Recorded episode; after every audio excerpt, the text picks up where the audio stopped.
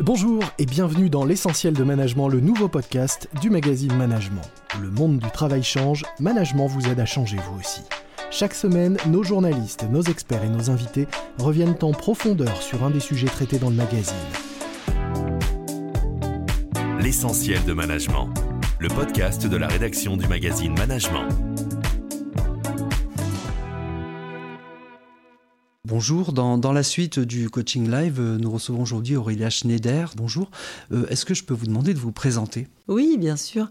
Alors donc je m'appelle Aurélia Schneider, je suis psychiatre, psychothérapeute, essentiellement en thérapie comportementale et cognitive. Et j'exerce donc euh, en milieu hospitalier et aussi en, libéral. Vous avez écrit récemment un, livre sur la charge mentale des femmes et celle des hommes, et qui a un, un lien en fait avec la gestion du temps. Oui. Expliquez-nous un petit peu le lien finalement entre la gestion du temps et la charge mentale.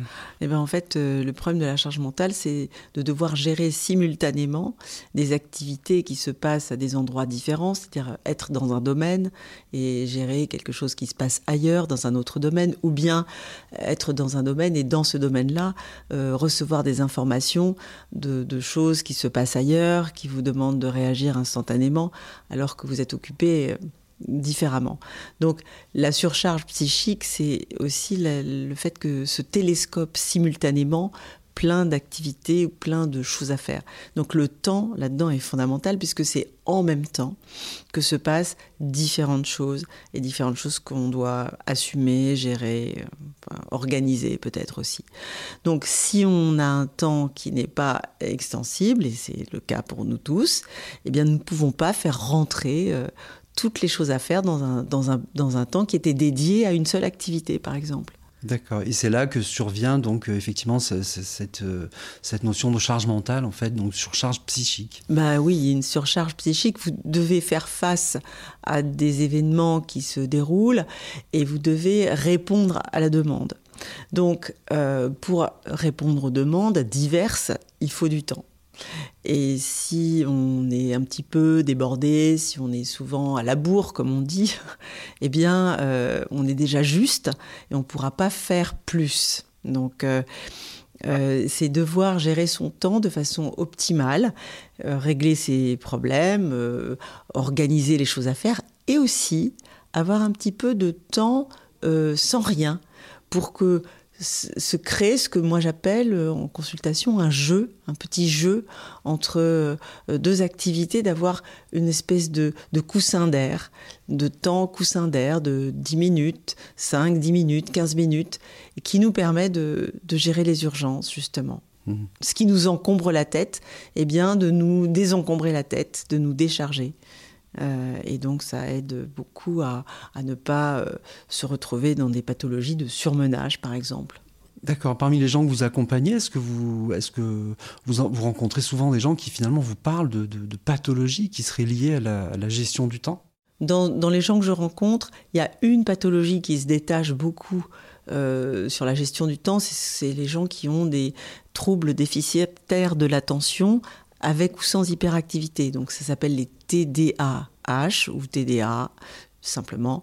Et ce sont des personnes qui ont du mal à gérer leur temps, qui ont du mal à euh, bien calculer le temps qu'il faudra mettre pour faire quelque chose.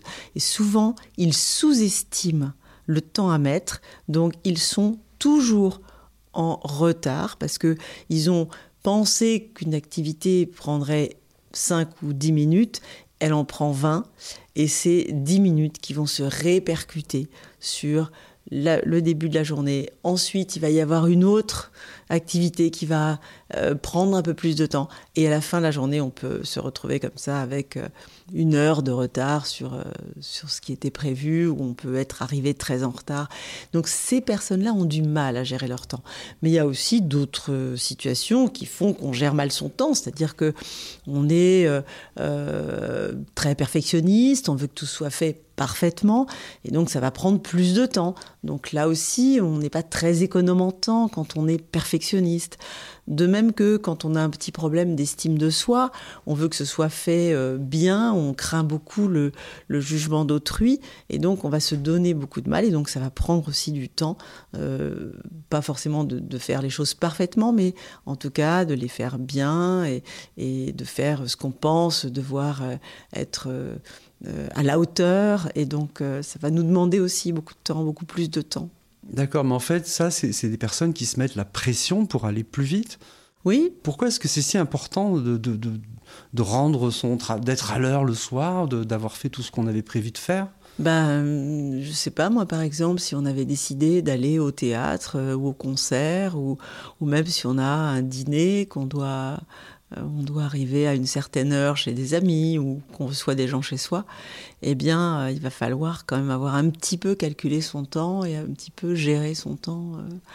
Euh, disons, de façon à arriver à l'heure au théâtre, au concert ou, ou simplement à un dîner.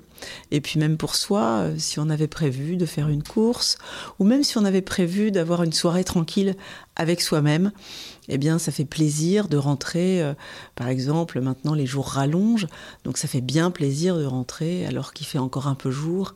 Euh, et donc d'avoir euh, pris le temps d'être à l'heure. Oui, mais vous dites justement prendre le temps. Bah, si je suis un petit peu en retard, pourquoi est-ce que je vais m'embêter à faire telle ou telle chose? J'ai qu'à ne pas la faire ah et être à l'heure au théâtre ou. Ah, on peut, on peut tout à fait faire une hiérarchisation des tâches, une hiérarchisation de ses priorités en disant bon ben voilà, j'ai pas beaucoup de temps devant moi.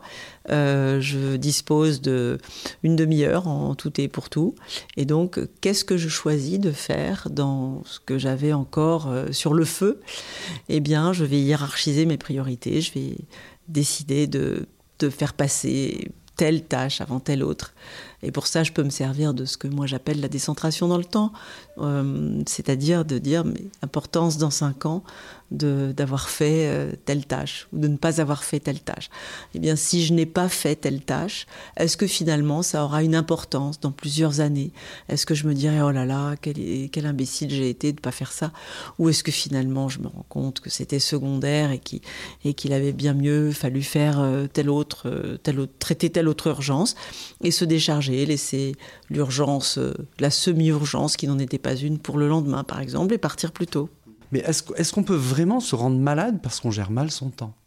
Oui, certainement que si on gère mal son temps, on peut euh, se rendre malade. Soit on est atteint d'une dysfonction de, de, gestion du temps, soit on peut effectivement se rendre malade, c'est-à-dire euh, se mettre une pression importante, c'est-à-dire s'obliger soi-même à être euh, parfait, à faire tout parfaitement, tout, mm, correctement, et donc que ça prenne trop de temps, et donc que ça nous rende malades, oui, que ça nous, mette en état de surmenage, de vouloir euh, trop en faire, euh, de, penser que euh, qu'on a le temps de le faire et donc empiéter sur des espaces qui seraient des espaces de récupération nécessaires dans des, des, soirées ou des week-ends ou des vacances et qui seraient utilisés pour une partie à ouvrir son ordinateur, euh, à faire des tâches qu'on aurait dû faire à d'autres moments. Mhm.